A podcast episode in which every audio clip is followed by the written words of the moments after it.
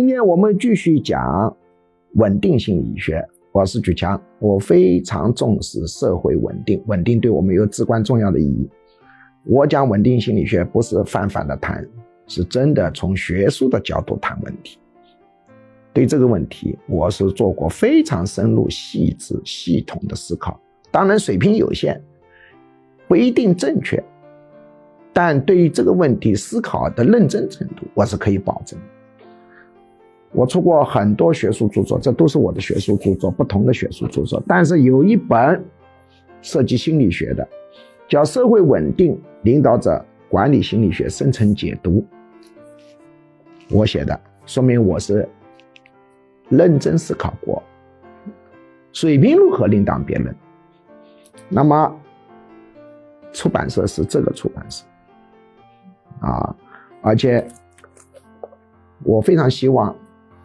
管理某个领域的主观，啊，研究这本书，但是普通老百姓、普通学生，我不主张你去看，那简直是没有任何意义，看不懂的，没有宏观的视野、深刻的社会经验，看这本书不行的。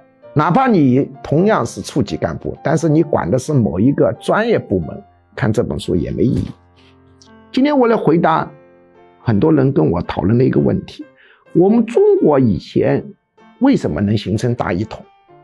要知道，熟悉人类史，你你就明白，像中国这么大的国家，在古代是很少见的。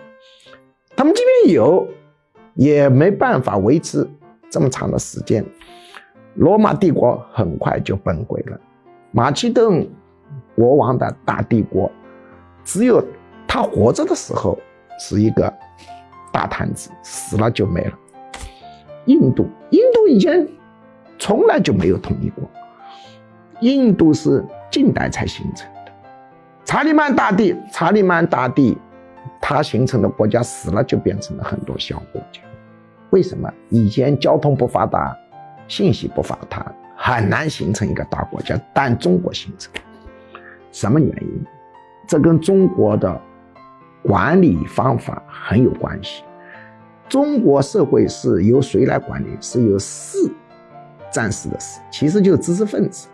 从汉朝的举孝廉，到隋朝的科举制度，唐朝完善科举制度，赵匡胤发明了复名制，一直到清朝结束，中国主要是通过知识分子这个团体，把整个社会组织起来。但这个知识分子这个团体啊，它有个特点，是全国流动的。自古以来就规定，你是江西省宜春市出生的知识分子，你考上了进士，你当官是不能回到江西省宜春市去的，你可能是管的是山东烟台地区，而且呢，这段时间管山东烟台，再过段时间。